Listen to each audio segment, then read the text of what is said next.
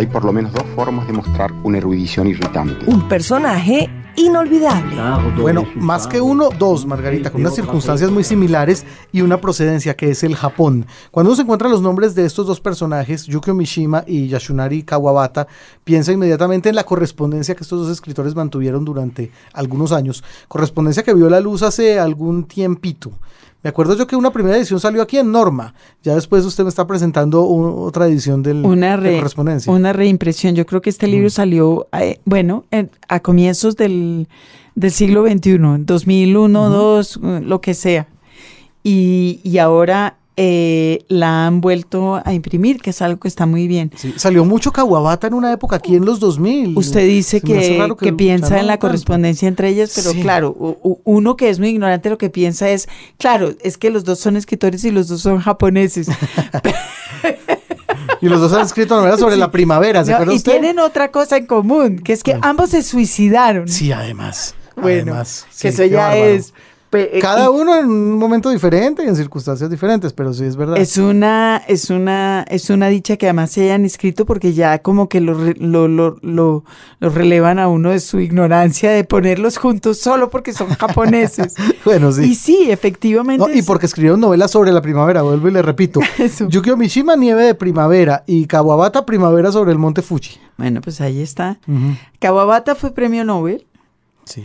Eh, es verdad, aquí, de hecho Norma lo publicó también en, en, un momento dado y, y cuando, cuando García Márquez eh, publicó ese cuento de, del hombre que duerme a la eso no es, es una parte, yo no, me acuerdo en ese momento, es una parte de, las memorias de mis putas tristes o de sus, o de sus memorias, yo no lo recuerdo, pero cuenta la historia de un hombre que se sienta al lado de una mujer bellísima en un avión. Ah, sí, claro, no, es uno de los cuentos de los 12 cuentos peregrinos, claro. Y eh, esta historia, por supuesto, siempre ha estado asociada a la Casa de las Bellas Durmientes de Kawabata.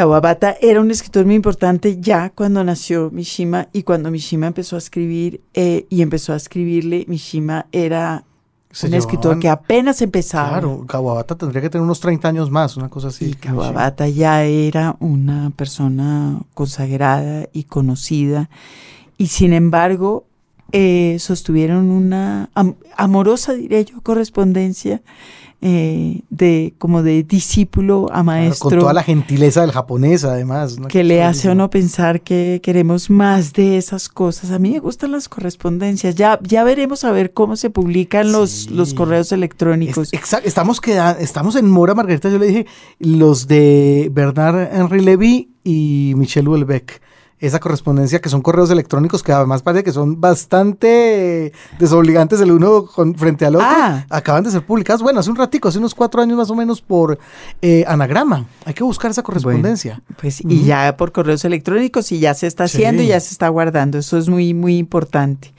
Eh, Kawabata nació en Osaka, Mishima nació en Tokio, 20, sí, 26 años se llevaban. Em, bueno, ambos son escritores que han circulado muy bien, que se han leído mucho y, que siguen siendo muy admirados. Y como le conté, ambos se suicidaron. Kawabata ya más viejo, a los 72, eh, y Mishima con el famoso Harakiri. Eh, sí, eh, a los 40. El, seppuku que llaman también. A los 40 y pico. Dios. O sea, muy poquito después de Kawabata. Eh, y eso es lo que tenemos que decir por ahora. Ya les leeremos en verso y en prosa un fragmentico. Que sé que van a quedar completamente fascinados por esa, exacto, ese tono maravilloso de, lo japonés en, algo como tan doméstico como puede ser el, el género epistolar. En verso o en prosa. Para esta sección, también en correspondencia con nuestros personajes inolvidables de hoy, hemos escogido dos cartas de la correspondencia entre Kawabata y Mishima, una correspondencia de muchos, muchos años, ¿verdad? Por lo menos 20, quizás más de 20. Del 45 al 70, imagínense, claro, 25 años. 25 años de correspondencia entre este hombre que ya era un escritor reconocido e importante, que fue Kawabata y Mishima, que empezaba a escribir eh, en, ese, en ese momento. Y que es realmente un libro precioso. Lo publicó, sí es, lo publicó Norma, yo creo, hace muchos años. Sí, sí, hace por ahí unos 10 años. Y ahora acaba de salir una reimpresión en Austral. Bonita además. Sí con la famosa gran ola en la portada. Vamos a iniciar entonces con un fragmento de una carta dirigida a Yasunari Kawabata, enviada por Yukio Mishima en 1947, julio de 1947. Dice lo siguiente. Mi hermano menor vino a verme a mi cuarto. Sabes, nuestro padre piensa que tienes la moral baja. Todo el tiempo me dice, ¿cómo compadezco a tu pobre hermano? Yo, qué ocurrencia. Como regla general, no soy de los que se desalientan. Además, me basta con una pequeña siesta para olvidar todo, pero es preferible dejarlo creer que estoy completamente desesperado. Mientras pronuncio estas palabras dignas de un hijo ingrato, experimento en realidad una cierta benevolencia hacia mi padre. A la hora de cenar, bajo y veo que tiene visitas, dos de sus exsubordinados de la época en que trabajaba en la administración. Antes de que yo abra la boca se apresura a decir como para impedir que me hagan la menor crítica. ¿Qué necio este chico? En el examen de la Kangin tuvo el descaro de decir que le molestaría ir a trabajar a cualquier parte fuera de Tokio y por eso lo rechazaron.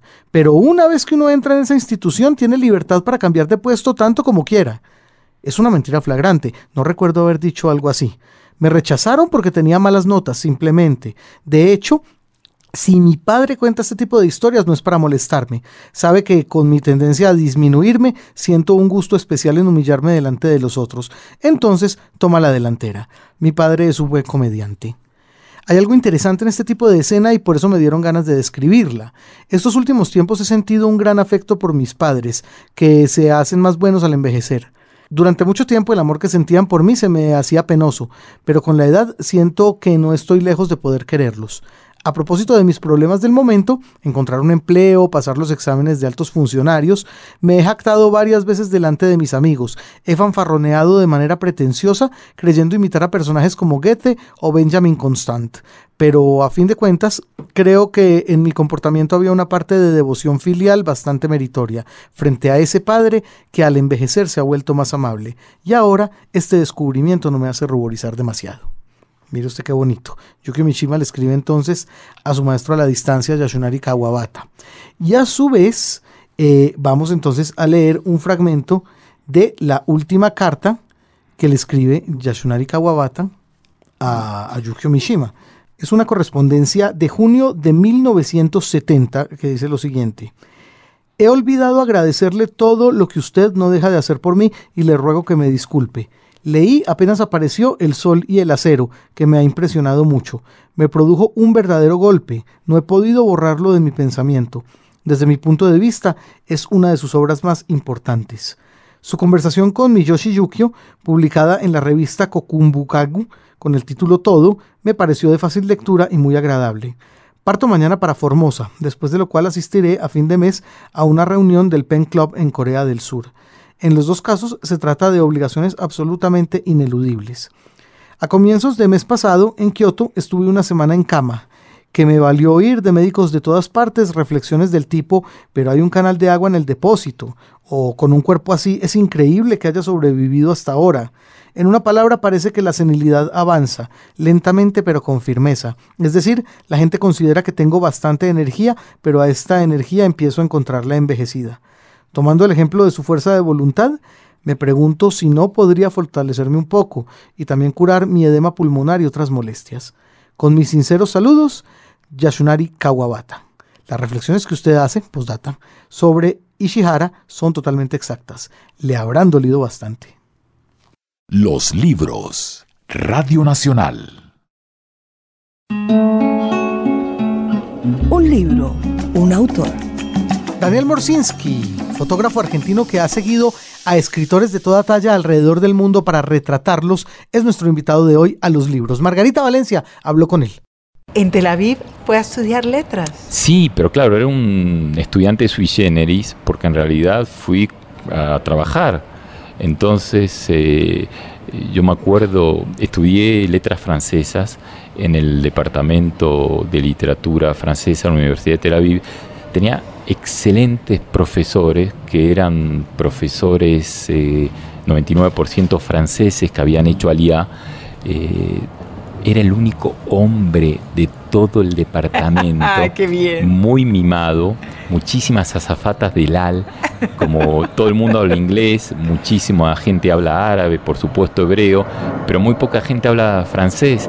Y entonces estudiaban eh, letras y literatura francesa para tener un bonus de idioma porque era un idioma que poca gente hablaba. Claro. Y yo iba a la facultad con uno de los primeros Tokiwoki que había, que era Motorola gigante, y de repente me llamaban y me decían, hay un atentado en Shen, y yo miraba al profesor, miraba a mis compañeras, me levantaba y me iba, y me dejaban hacer todo, porque claro, era el único hombre de esa facultad, y fueron años maravillosos, yo aprendí muchísimo, y también me acerqué mucho a la literatura israelí.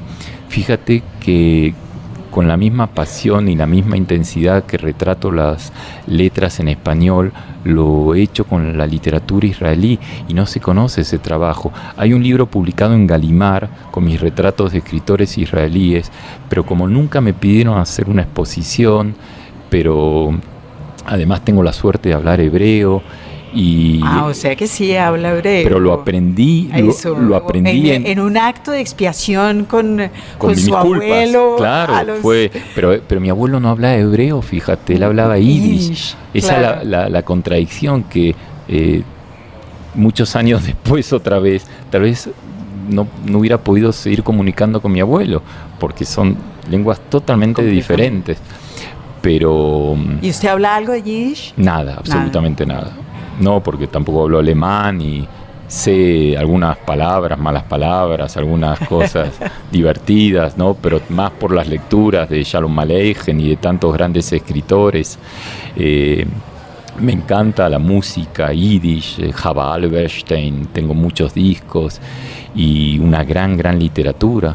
Eh, hay un poeta maravilloso, totalmente desconocido, con un solo libro traducido al español, por Marcos Aguinis, por cierto, que se llama Bram Sutzkever, eh, uno de los grandes, grandes poetas. Tú sabes que mm, Abraham Sutzkever eh, logra escaparse de, los nazis, eh, estaba en un campo y se va, él era de Vilna, que era como la capital de la, como el Jerusalén del Este, era la gran los grandes intelectuales judíos vivían en, Vilna. En esos años se traducía eh, antes a Shakespeare a Yiddish que a, muchísimos idiomas y la cantidad de revistas, de publicaciones que se hacían eran infinitas. Y, había como una zona de respeto que no se tocaba a los judíos hasta que luego se masacró al 99% de la comunidad. Vuelvo a Sutzkever, Sutzkever se escapa del campo, se mete a luchar con los partisanos, los nazis lo vuelven a agarrar, lo meten en una fosa común, fusilan a todo el mundo y en el momento del fusilamiento le agarra un ataque cardíaco, se desmaya un segundo antes que lleguen las balas, él es consciente de que está vivo, rodeado de muertos, se hace el muerto y cuando los soldados se van, él se levanta y se escapa otra vez con los partisanos. Sutzkever tenía familia en Argentina, una hermana. La hermana se entera que Sutzkever murió, que lo asesinaron y se suicida en Argentina. Esto parece Romeo y Julieta, cuando en realidad está vivo. Está vivo está vivo. Qué historia. Qué horror. Increíble. y todo eso escribe Sutzkever en su poesía. Es maravilloso. y además Argentina otra vez. Es el bastión, ha sido como el bastión de, la, de esa inmensa, inmensísima tradición cultural polaca, judía en América Latina. Es como el lugar eh, desde donde lentamente ha ido goteando la literatura de entonces y la contemporánea al resto de América Latina. O sea que ya, ya conoceremos su libro. Ah, Eh, ya, ya, no, ya salió, hace, salió hace muchos años, no creo que... Pero igual. que, eh, tal, tal vez si algunos de los escritores israelíes ganan el, el Nobel, que seguramente será Amos Oz o David Grossman, Sí. eh, o Aleph Yoshua, o bueno, hay tantos, eh, alguien se interese. Te- Para hacer este libro, eh, volví a Israel. Sí. Como te contaba, yo había retratado, tampoco yo hablo nunca de mi judaísmo, Margarita corta todo, censura total. ¿Qué es esto? Es una violación. ¿Qué, qué vergüenza. Qué horror. Y volví a, a Israel para el libro de Galimar Sí. 18 años después. Imagínate un país tan joven, lo que cambia. Era radical. Yo, a mí me habían dicho que nunca va a haber trenes en Israel porque no se puede poner un soldado cada 100 metros. En mi época había un solo tren de Tel Aviv a Haifa. Yo llego 18 años después. Y hay tren desde Tel Aviv a Ramat Aviv Gimel, a Beersheba, por todo Israel Sí. Y empiezo a llamar por teléfono a los escritores que los conozco a todos para pedirle un nuevo encuentro.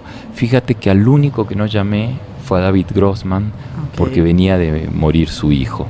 Ah, claro. Y entonces me pareció que, que ya tenía fotos y que perfectamente podía utilizar una foto vieja. Por cierto, eh, Bueno, pero además hay una foto reciente que usted hizo de Grossman en el Hey, si yo no... Sí, en el GEI. ¿verdad? Acabo de estar con él en, en Chile, en el, en el Puerto Ideas, también un festival maravilloso que se hace en esa bella ciudad de Valparaíso. Y coincidí con Mijal y con David. eh, nos conocemos hace muchísimos años y a él es eh, muy, muy, muy, muy reservado, no le gusta posar, no acepta absolutamente nada y a pesar de que nos conocemos tanto, que yo he estado muchas veces en su casa, eh, aceptó en Valparaíso ir al, puerto, hicimos algunas fotinskis, pero eh, yo quería fotos nuevas y entonces eh, es un país pequeño y además con la suerte de hablar la misma idioma es, es más fácil comunicar y me acuerdo que llamé a, a Mozos y le dije que quería fotografiarlo nuevamente y lo primero que me dijo es Daniel, ya tienes fotos mías. Y le digo, sí, Amos, pero tú también tienes buenos libros y sigues escribiendo. Y entonces le digo que quiero hacerlo en su casa y me dice, ¿cómo vas a venir? Y le digo, en Eged. Eged es la- el nombre de la compañía de buses, Sí. como en de- esa familiaridad de llamar las cosas por Sí, las sí. marcas, ¿sabes? Y me dice, pero es complicado llegar, complicado, ¿cómo? Y me dice, mira, eh, yo vivo en una muy pequeña ciudad que se llama Arad y no hay una estación de buses, es un palito en O mitad toca... y me dice, yo te voy a venir a buscar a la, a la parada. Le digo, divino, perfecto. Y entonces eh, estaba muy atento, le pedí al chofer también que me avise. Y de repente lo veo a Mozos al lado de la parada. Y es una de las fotos que me arrepiento por no haber hecho. No he retomado. No, claro. porque me tenía que bajar, si, si no seguía de largo. Pero yo la vi la foto y dije, qué Fotinsky maravillosa, a través de la ventana, la soledad, ¿no? Es un pueblo en mitad del desierto. Y entonces eh, vamos a la casa, le hago fotos y le digo, Amos, ¿es cierto que vivís muy cerca del desierto? Y me dice, vamos para ahí y me llevó en coche y le hice unas fotos increíbles en medio de esa inmensidad, de esas montañas al pie ¿no? del desierto del Sinai, Sí. tan, tan bello, tan bíblico, tan solitario. Y bueno, y como amo sos, tengo muchísimas fotografías y muchas, muchas fotografías de escritores que ya no están porque comencé muy jovencito. Yo me pregunto, y para terminar eh, esta sección, el eh, trabajo periodístico suyo inevitablemente nos conduce, y ya sé que es un tema doloroso, al tema del archivo. Eh, y yo, la, la pregunta que yo tengo es, bueno, todos supimos, todos en todo el mundo supimos y lloramos esos archivos. Y me pregunto qué le hace a un periodista y a un artista esa sensación de haber perdido una gran parte de su trabajo. ¿Qué le, qué le pasa a usted con su trabajo de ahí en adelante? ¿Lo toca, lo mueve? Le hace suspiro. Yo creo que, que retratar es volver a tratar. Que no puede ser casual que exista la justa palabra para dibujar tantas cosas. Yo pienso que si hubiera nacido en Estados Unidos sería anecdótico porque todo eso hubiera estado digitalizado y entonces, ¿qué importan los negativos si, si está digitalizado? Yo pensé que sería insoportable para mí, además del dolor de la pérdida, la acusación de volverme famoso por estar eh, dando entrevistas sobre lo que me pasó y no acepté ninguna. Además, con dolor, sentía que muchísimos periodistas que no se interesaban por mi trabajo, mis libros, mis exposiciones, que tenía la suerte de hacer, de repente se interesaban por lo que me había pasado y me parecía también muy impúdico. Como una cosa de escándalo, ¿no? Claro, por esa, por el ruidito, por la sangrecita, ¿no? Que, vende tan fácil. Eh, yo pienso que que Le Monde es un gran diario, es el emblema del buen periodismo, es el diario con el cual yo aprendí francés, pero que cometieron un terrible error y que también eh, son eh, responsables y deben asumirlos. Yo quiero creer que eh, lo importante está por hacer y que la única manera es no detenerme y seguir proyectándome en el futuro. Pero debo confesar una cosa, a mí, a mí me habían propuesto hacer este libro ya muchas veces, sobre todo apenas eh, murió García Márquez. Y yo creía que no era el momento, era demasiado pronto y porque también hay muchísimas fotos que yo le hice a García Márquez que ya no están. Porque lo que está es lo que digitalicé para libros, para exposiciones. Pero cuando te dicen qué bonita esa foto de Borges o qué es tal de Cortázar, sigues publicando la misma en los libros y incluyes nuevas, porque para mí es muy importante el diálogo generacional, mezclar las fotos de Paz, de Cortázar, de Borges con los escritores de Bogotá 39. Es fundamental no detenerme. Y entonces no digitalizaba nuevas y seguía mostrando las mismas. Y las otras 35 de un rollo de 36 ya no están. Ya no están. Y es lo que me pasó con fotos que le hice a Gabo en París. Y entonces cuando eh, Claudio López me propone hacer este libro con Gabriel Iriarte, de repente eh, nació de una manera totalmente natural, inmediata, un nombre que era Santiago Gamboa, un amigo muy querido, eh, con el cual yo vengo compartiendo muchísimos años, creo que 23, comenzamos muy jovencitos juntos, viajamos a Frankfurt a dedo a la feria del libro, él con su manuscrito del primer libro, páginas de vuelta, yo con la maqueta en una época que no había computadoras, que no había emails, que no había Photoshop, que yo había mandado imprimir fotos y con tijeras las había pegado en un, en un librito de tapas duras de lo que sería mi primer libro y nos fuimos a Frankfurt a buscar un editor. Que claro, están todos, pero es el peor lugar del mundo porque están con citas, eh, con una antelación. Y gracias a un amigo que ya publicaba en Norma, a la hora del almuerzo improvisado de los sándwiches, nos recibió Moisés Melo y, el presidente de Norma. Eh, tomaron el manuscrito de Gamboa, tomaron mi, maqueta, la miraron, eh, había fotografías de escritores y junto a esas fotografías textos inéditos de esos escritores de por qué nosotros latinoamericanos amamos París. Sí.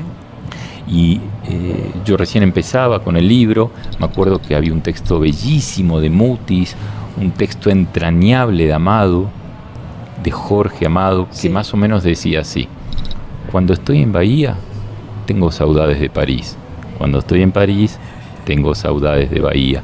Ambas son las ciudades que amo porque en ellas tengo una máquina de escribir, una cama para dormir y Celia, el amor de toda mi vida. Qué bello, ¿no? Qué, qué amado. Amamos Tan a- Amado. tan, tan amado.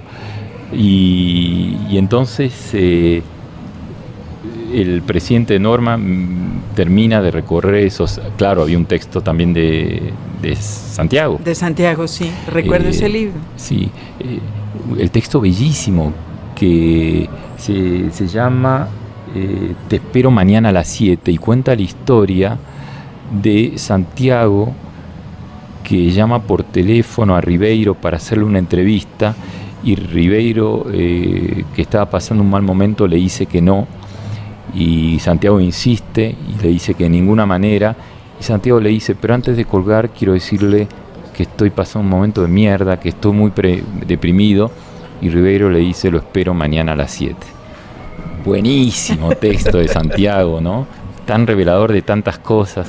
Y bueno, y eh, yo me sentía a gusto en la mirada de Santiago, vino a Madrid a trabajar, nos quedamos eh, por las noches eh, contándonos historias, poniendo en los cajoncitos de la memoria fechas, porque claro, pasaron muchos años, y fíjate que todo este vuelo es para contestar con honestidad a tu pregunta, por todo aquello que yo temí evocar las ausencias, hoy estoy realmente muy agradecido con Santiago y con este libro, porque fue terapéutico, porque me hizo bien hablar de, de esas fotos que ya no están, de esos encuentros, de, de Hacer su propio duelo.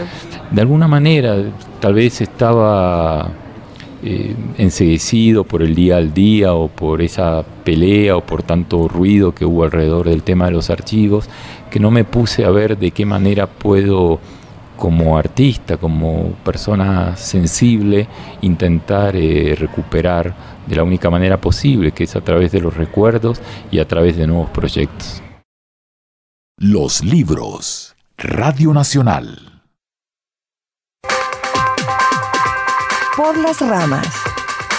Margarita, pues aquí completamente alucinado con el ejemplar que usted nos, nos trajo y que básicamente es la concreción de un sueño de nuestra querida amiga Gabriela Alemán, escritora ecuatoriana que ya ha pasado por aquí por los libros, que tiene una afinidad importantísima con la literatura de nicho y que acaba de lanzar editorial independiente eh, y que en ella misma, en esta editorial llamada El Fakir, se ha dado a reeditar la obra de un inefable escritor caleño llamado Hernán Hoyos. ¿Por qué inefable, Margarita?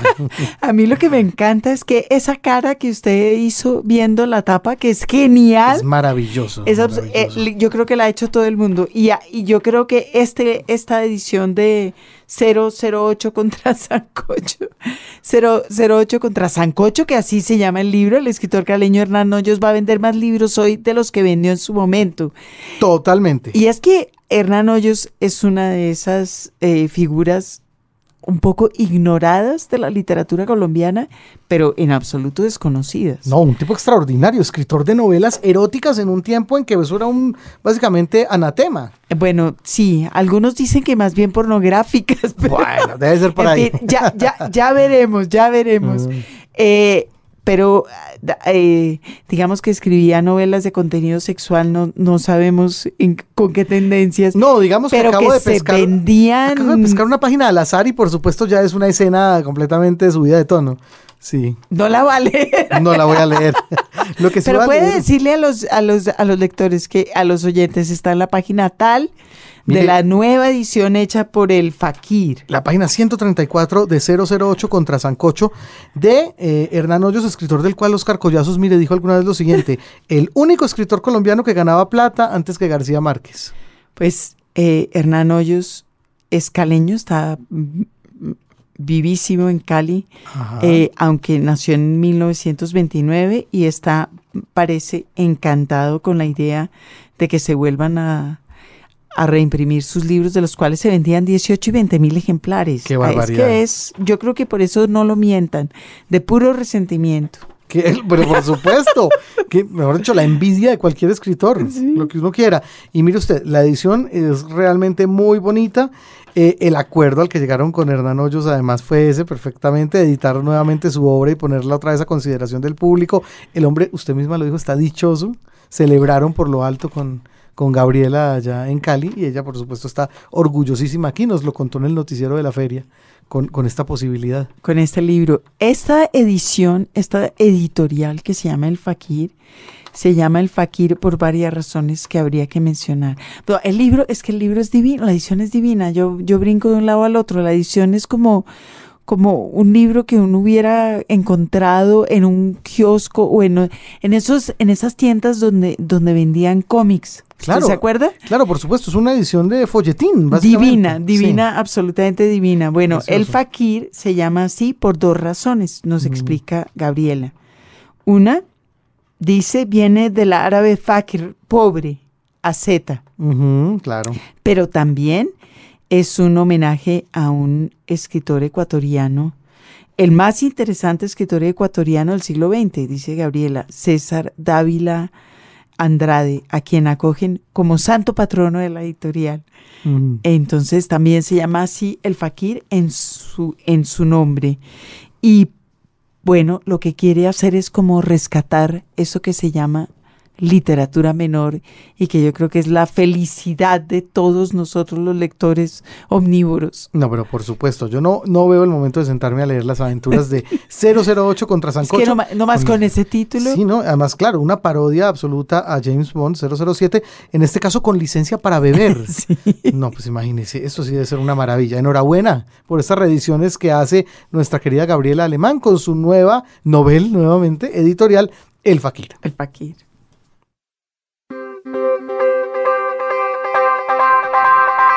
En la red. Un regalo que nos deja la pasada Feria Internacional del Libro de Bogotá, Margarita, donde no solamente Macondo se llevó eh, todos los palmarés, sino también algo que se llamó en su momento Leer las Mujeres, las escritoras invitadas, el énfasis en ellas. El regalo es maravilloso. No solo las mujeres invitadas que, tuvieron la oportunidad de hablar con, con- con sus lectores y con Sí. sus no lectores en la feria, sino este, esta publicación electrónica que llamaremos libro, sí, que se llama Leer las Mujeres y que es, yo creo que el regalo que la feria le hace a nosotros, los sus seguidores, es una edición electrónica. eh, la puede descargar cualquiera, la puede leer cualquiera, es gratis, está en Claro. la, está en la red, la bajan feriadelibro.com barra leer mujeres. guion, Las guion, guion, alto, leer guion, las guion, mujeres y va. Perfecto. O poniendo en Google simplemente Filbo, leer las mujeres. Seguro que le Leerla- sale. sí, Seguro igual. que le sale. Sí, sí, sí. Eh, leer las mujeres tiene, es decir, no tiene, no tiene presa mala. Eh, recogieron textos de 10 escritoras invitadas, poemas y cuentos. Eh, Elena Medel, la española Medel, Elvira Navarro, Elvira Sastre, Fernanda Trías, eh, que también estuvo aquí lanzando libro con, con Laguna. Y se queda un tiempo. Bueno, pues la, invitaremos, Sí. la, invita- la invitaremos a hablar eh, de la azotea, que fue lo que sacó con Laguna, y de su, de Su su, obra posterior. Sí. Gabriela Alemán, nuestra Gabriela Alemán, de quien acabamos de hablar, Eve Uhart, que es una escritora a quien eh, respetamos y Total. queremos eh, inmensamente, Lara Moreno, Lina Meruane, que además es editora. Lina tiene una editorial con la que, entre otras, Fernanda Trías sacó un libro, una editorial que se llama Brutas Editoras. Ah, mire usted. Ahí está. Eh, Maru Javieira, Ah, eh, caramba. que es Qué veterana, escritora veterana, que poeta que maravillosa, Tener presente, sí. y Melba Escobar en representación de la, de la juventud colombiana. Y, lo mejor de todo, las ilustraciones de Paver Paola. sí, una belleza. Las realmente. ilustraciones que ella no solo ilustró a cada una de las escritores que participa, sino que, bueno, hace las ilustraciones de todo el, O el diseño de la de, página, de sí. todo el libro. El diseño es de la silueta. Ah, es, muy un, bien. es un diseño verdaderamente feliz. Y el desarrollo digital es de Manubo, que está ya dando pasos importantes en lo de la edición digital y que por supuesto son ya de esta nueva generación de, de hacedores de libros que entiende que tenemos la red, tenemos la interacción. Lo que se llama un desarrollador, le dicen por ahí. Ay Dios, ¿en serio? Ya, ¿Qué- se la inventaron. ¿Qué nombre tan feo? Sí, ya se la inventaron. La bueno. introducción es de Ricardo Silva. Muy bien, qué bonito. Y entonces, fíjese, Jaime Andrés, ahora nos toca contar. Va- va- vamos a ver cualquiera. cual- Sí. por, bueno, por A ejemplo, ver, el de pongamos un clic porque estamos viendo en este momento la, la página. Mire qué bonita la ilustración de Power Paola, la biografía de Eve Ugart y por supuesto el, un cuento. Y un cuento. Entonces aquí aparece para bajarlo, aparece la biografía, aparece un objeto, es decir, es una posibilidad para los lectores. Maravilloso. Y a ver si, bueno, los los cuentos sí cuentos, aparecen. Y ahí aparece, hay cuentos y hay poesía. Maru Javieira, por ejemplo, puso poesía, Elena Medel también, en fin. Y, y entonces uno eh, le da clic a cuento. Arriba es muy fácil navegar, es un diseño muy bien pensado, muy bonitamente hecho. Y ahí puede uno leer este cuento de Eve Uhart que se llama Stefan en Buenos Aires y que empieza así. Vamos a leer los primeros tres renglones. Iba yo a recorrer calle Florida cuando vi pájaro gorrión. Pájaro gorrión casi universal y chillan universal. Las palomas allá arriba en cable de calle, muchas ellas, una del lado de otra, quietas como soldados. Bajan dos, comen arriba de piso. Pájaro gorrión no come directo, él roba escondido a las palomas, no come de frente a frente. Qué ternura. Estefan que no sabe muy bien el español. Tal parece. Bueno, ya lo saben ustedes, leer las mujeres está disponible en la red para leer ahí directamente online que llaman o para descargar también tiene la posibilidad de descargarse y para eh, Mac, para iOS que llaman hay aplicación, se puede descargar aplicación para los iPod, iPad, iPhones y toda esta cantidad de artilugios de, de esta marca en particular. O sea que enhorabuena, porque ya pasó la Feria Internacional del Libro de Bogotá, pero todavía hay tiempo y puede usted estar en cualquier lugar del mundo para leer los relatos de estas mujeres. Los libros. Radio Nacional. En lista de espera.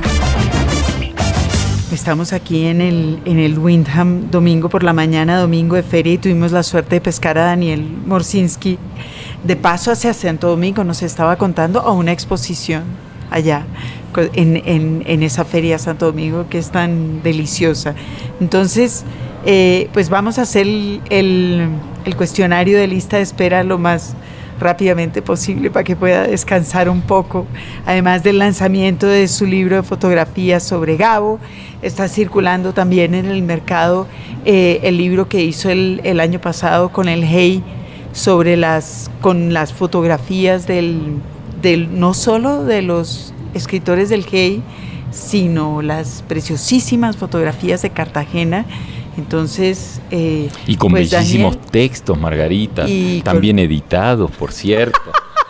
No, es, es- es una maravilla porque fíjate que no hay nada más difícil que hacer dialogar el texto y la imagen para encontrar una tercera vía, ¿no? Yo creo que este libro, eh, que con este libro los matemáticos definitivamente se han equivo- equivocado y que uno más uno es tres. Estrés. Porque está la mirada de esos textos de los escritores, está mi propia mirada de fotógrafo y está esa tercera mirada que solo es posible cuando dialogan el texto y la imagen en un mundo donde el periodismo, un cierto periodismo, nos, eh, nos empuja al pleonasmo, nos empuja a que el pie de foto de un escritor sentado en una silla dice escritor sentado en una silla. Sí, es verdad.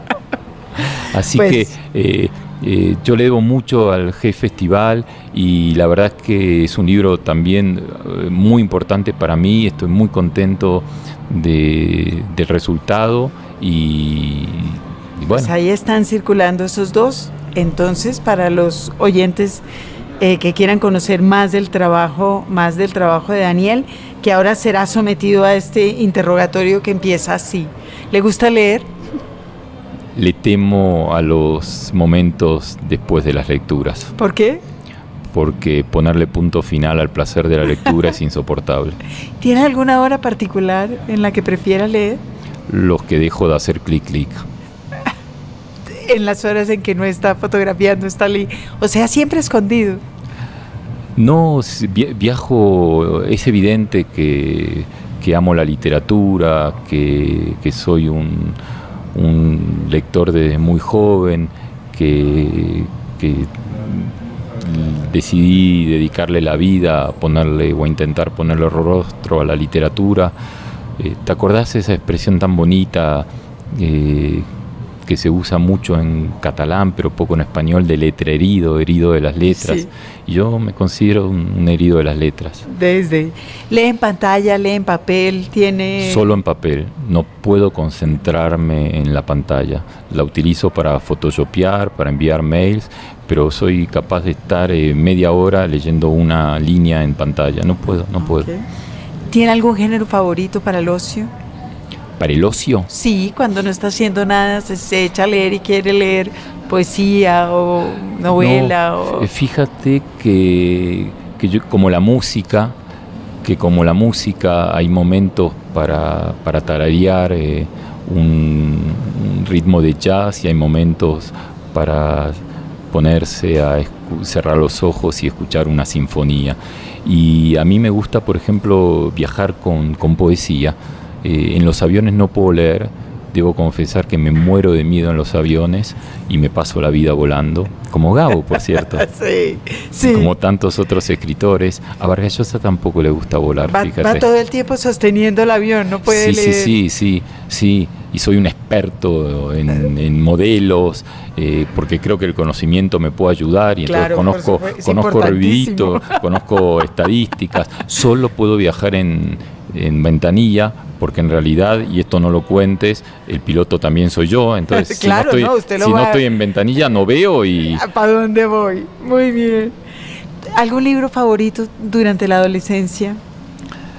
Bueno, eh, yo llegué a París eh, evidentemente siguiendo la, los pasos de, del gran Cronopio y Julio Cortázar tiene en mi vida como en mi corazón un lugar eh, fundamental. Ah. ¿Qué libro has regalado muchas veces? ¿Regala libros? Sí, sí, sí. No solo regala libros, sino que debo confesar que cada vez que me regalan un libro, compro un ejemplar de ese mismo libro para volver a regalar. Creo en esa cadena necesaria y espero infinita, si no nunca vamos a poder vivir de lo que hacemos, ¿no? Sí. Si todos nos regalamos libros, ¿quién los va a comprar? Si somos tan poquitos los Sí. que leemos. Es una, es una buena forma de mantener equilibrado el chiquitito negocio. Sí, muy humildes, si, Bien, si, si todos lo hiciésemos, pero bueno. No, hay, hay muchos libros que me gusta regalar. Ayer eh, saludé a Alberto Mangel, que conozco hace muchos años y me gusta regalar eh, libros de, de Alberto Mangel. Hay un poeta que ahora empieza a ser conocido, que falleció hace muchos años, que me encanta, que se llama Roberto Juarros. Sí. Es un poeta de una sola obra que se llama Poesía Vertical, que tiene 23, declinado a 23 eh, de poesías verticales. ¿Y ¿Crees que me ponga cursi que te recite uno? Por favor. Más bajo no puedo caer, Margarita. Qué mala que sos. Por favor. Portate un poquito Por bien. favor. Mira, te voy a recitar uno que tiene muchísimo que ver en una primer lectura con la imagen y la fotografía, pero yo diría que mucho más con la propia vida. Roberto Juarros dice, la luz, toda la luz no alcanza para ver una imagen si nadie la mira. Juan Rosa, a quien amamos. Mm. Muy bien. Eh, ¿Qué libro no regalaría nunca? Casi dio uno mío. pero aquí el- los amigos de Random House me matan. No. No, pero eh, no, claro que hay que regalar todo. Yo no, yo no soy crítico literario. A veces escucho barbaridades, que Coelho esto, que lo otro. Cuanto más eh, leamos, más la gente va a leer. Todo es muy valioso. Yo, no- no- ¿quién soy yo para hacer un top 10 del libro? De libros no, que hay que leer. todo hay que, todo, todo hay que comprar, todo hay que regalar, todo libro es importante. Eh, adelante Ah. con la lectura. Está bien eso. Cuando empezó a ser fotógrafo, un consejo inútil que le dieran entonces. No te dediques a la fotografía. te vas a morir de hambre. Te vas a morir de hambre. Eh, y le ha tocado bravo. Eh, ¿Trabaja mucho con el computador sus fotografías? Sí, sí, pero nunca hago trampa. Lo que pasa es que pongo todo de mi lado para que la persona salga lo mejor posible. Okay. La única frontera es la ética, pero sí, trabajo mucho.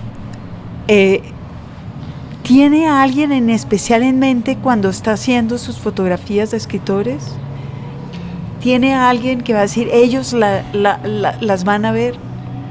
Eh, sí, sí, absolutamente. Así como eh, me imagino que los escritores piensan en un lector invisible cuando están escribiendo, yo pienso eh, en mi abuelito, una vez más, en, Aarón, que llegó sin nada de equipaje, sin libros, por supuesto.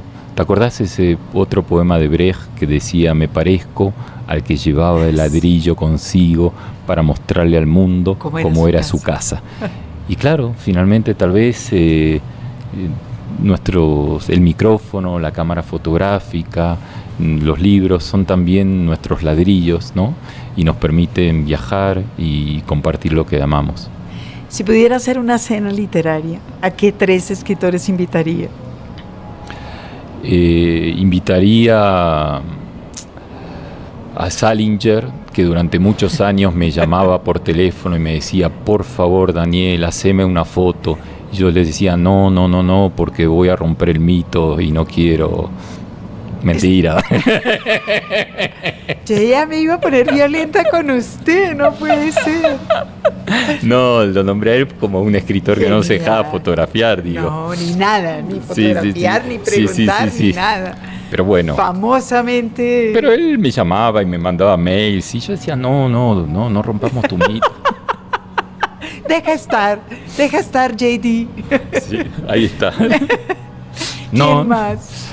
Eh, invitaría a, Luis Sepúlveda, que es un queridísimo amigo y hermano, con, la cual, con el cual he compartido tantos viajes, hice uno de los libros más importantes de mi vida. Fíjate que a mí me hacen en general, eh, me dan mucho más, para no decir me hacen más felices, los libros que hago en compañía de amigos escritores que los libros que hago en solitario. Me encanta viajar con escritores para, para ver lo mismo, para sentir lo mismo. Y con Luis Sepúlveda hicimos tres viajes a Patagonia y a Tierra del Fuego. Fue un, fue, fue un libro en Chile, ¿verdad? Con, del lado, de los tres viajes, dos fueron del lado argentino, uno del lado chileno, y además hay algo bonito, ¿no? Porque también existe esa controversia entre chilenos y argentinos. Luis es chileno, yo soy argentino, rompí, rompimos las, las fronteras y nació 15 años después Últimas Noticias del Sur. Eh, en, en, el prólogo Luis cuenta que tardó 15 años en escribir eh, el texto porque no le quería poner punto final, porque habían sido maravillosos y mágicos todos los momentos que compartimos juntos y que ponerle punto final de alguna manera era cerrar, olvidar todos esos momentos. Eh, una manera muy elegante de justificar que tardó 15 años en escribirlo. Pinche Lucho. Bueno, está bien, es una buena disculpa. Y el tercer escritor. Me Tenemos a Salinger. a Luis. Eh, yo creo que tendría que haber una mujer en la mesa, ¿no? Eh, porque si no, esto es muy aburrido. Y no sé, por ejemplo, invitaría a Elsa Osorio, que, ha, que me ha regalado lecturas, libros tan importantes eh, en mi vida. Uno de los libros también, eh, reboto a la pregunta anterior, que más he regalado es eh, A 20 años luz. Okay. A 20 años luz es la historia de Luz, que a sus 20 años descubre que su papá, coronel, es en realidad el asesino de su papá. Y lo descubre con un personaje maravilloso que se llama Miriam, que en una una prostituta que en una orgía donde está el papá con otros militares borrachos, eh, el padrastro cuenta orgulloso que él mismo mató al papá de Luz con sus manos y toda la novela es una suerte de road movie donde los militares intentan matar a Miriam para que no le cuente la historia a Luz y Miriam intenta y lo consigue afortunadamente llegar a Luz para contarle su verdadera historia. Yo creo que yo he leído todos los libros de Elsa Osorio y me encantaría que en la mesa estuviera Elsa para que me cuente la historia de su próximo libro. Ahí está. Y en otras formas de entretenimiento, ¿ve televisión? ¿Ve cine? Televisión sí. ¿Qué ve en televisión? Series, me gustan las series. ¿Qué le gusta de series últimamente? no, soy muy malo, además eh, me acabo de mudar de París, de París a Madrid. Sí, se la pasa viajando, no hay manera de que siga una serie. Eh, pero no soy de, soy incapaz de comprar, por ejemplo, una serie para verla toda. Sino lo que eh, vayan poniendo. Sí, sí, además es casi un, un, ruido, ¿no? Cuando no escucho música y photoshopeo, que son, porque me paso mucho muchas más horas delante de una pantalla que detrás de una cámara, ¿no? A veces me siento y recuerdo lo maravilloso que era la época que terminaba un rollito me iba al café de la esquina del laboratorio Picto y mientras ellos lo revelaban yo podía conversar o leer un libro. Ahora no. Y mientras photoshopea, como dice, eh, ¿oye música? Sí, me gusta mucho eh, escuchar música. ¿De todo según el humor o tiene algún amor particular en música? Hay, hay, hay músicas para, para, acompañar la tristeza, para acompañar la alegría, como también hay territorios eh, dibujados bajo formas de cafés. Yo tengo, eh, lo primero que hice cuando llegué a Madrid es encontrar los cafés, el café para, para compartir, eh, un amigo, el café para eh, las tristezas, ¿no? Como, como geografías, como territorios. El café de estar solo, el café de tomar acompañado. Sí, cada vez son más cafés en solitarios, debo confesar. Pero me gusta, por ejemplo, muchísimo, muchísimo Astor Piazzolla. Es eh, no el tango para bailar, eh, pero una, una música que me, me, conmueve. Y fíjate que yo fotografía a Piazzolla y de esas fotografías me quedan una sola y Piazzola, bueno, grande, grande Piazzola. Y para terminar esta sección, ¿qué tiene en la mesita de noche? ¿Qué está leyendo ahora? Estoy leyendo... Eh, me da un poco de vergüenza porque... No, me, da, vergüenza porque... Porque son... A mí me gusta mucho leer en, diagonal. Y, y digo, me da vergüenza porque estoy leyendo en diagonal dos libros que los escritores están acá, que quería terminar para hablar de esos libros, pero que me dio mucha vergüenza y mentí y, lo, y confesé haberlos leído sin haberlos terminado. pero ya lo sigue teniendo en la mesita de noche. La, oculta de Héctor Abad y Sara del gran, grandísimo Sergio. Ramírez. Ah, bien. O sea... Pero que espero que no... Que, pero puedo asegurar que cuando escuchen estas palabras ya habré terminado. Además se dan cuenta ellos inmediatamente, ¿no? Claro. Porque lo primero que te dicen es, bueno, Daniel, no te preocupes, no se puede leer todo. Y 30 segundos después están lanzándote una escena del libro para que le digas, como en tu libro. sí, es así, es así.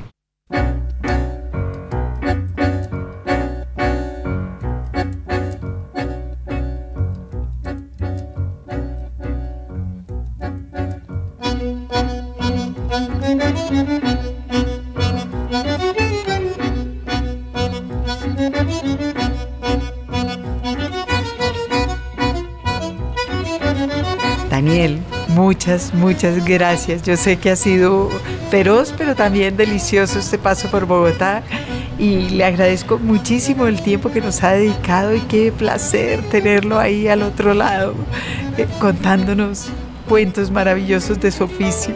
Gracias a vos. Eh, una pequeña corrección. Estoy del mismo lado, no estoy del otro lado. es verdad.